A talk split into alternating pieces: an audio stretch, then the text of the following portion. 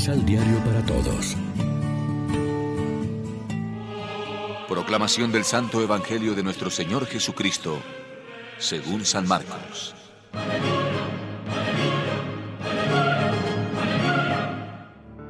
Jesús llegó en la barca al otro lado del lago y se quedó en la orilla porque mucha gente se juntó a su alrededor.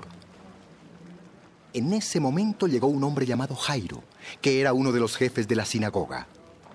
Cuando Jairo vio a Jesús, se inclinó hasta el suelo y le rogó, Mi hijita está a punto de morir. Por favor, venga usted a mi casa y ponga sus manos sobre ella para que se sane y pueda vivir.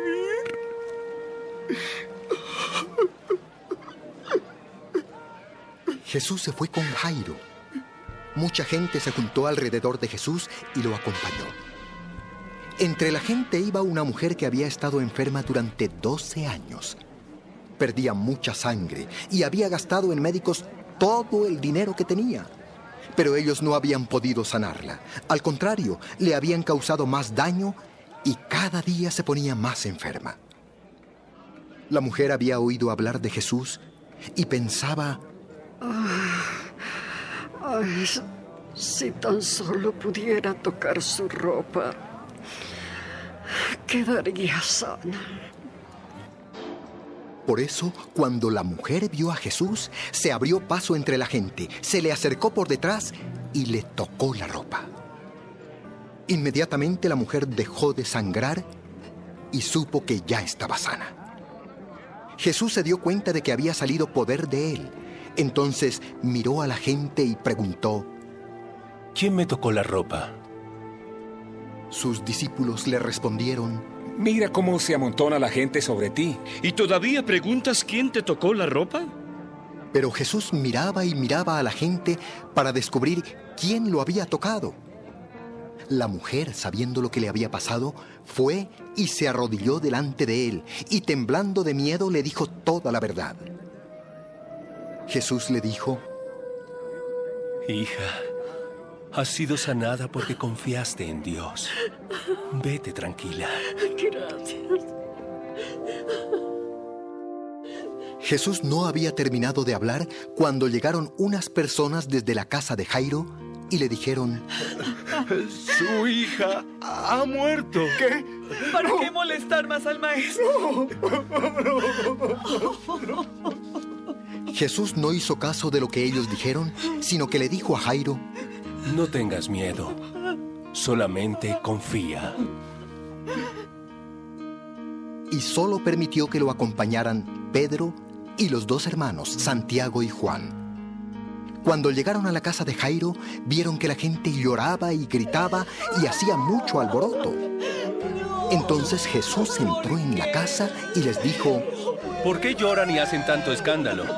La niña no está muerta, solo está dormida. La gente se burló de Jesús. Entonces, él hizo que todos salieran de allí.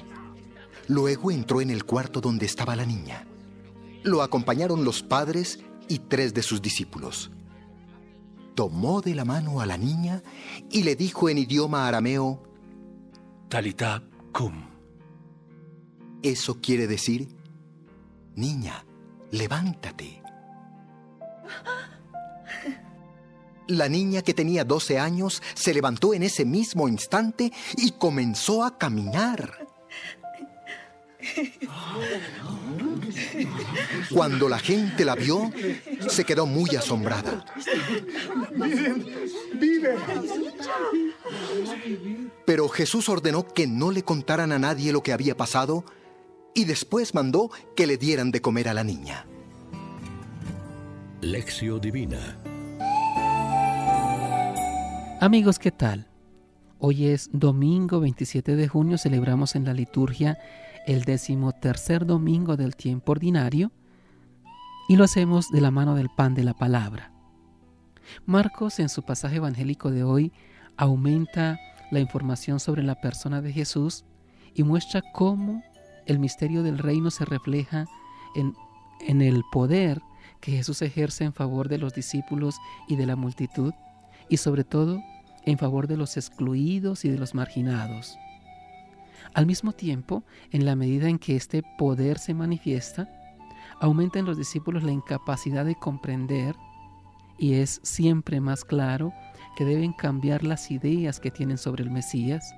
De lo contrario, la incomprensión crecerá y corren el peligro de alejarse de Jesús. Deberíamos tener más fe en esa fuerza salvadora de Jesús, también en relación con esas dos realidades que tanto nos preocupan, la enfermedad y la muerte.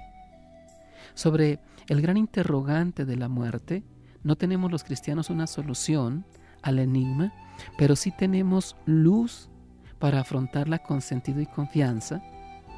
Por eso nos dice, el que cree en mí, aunque muera, vivirá.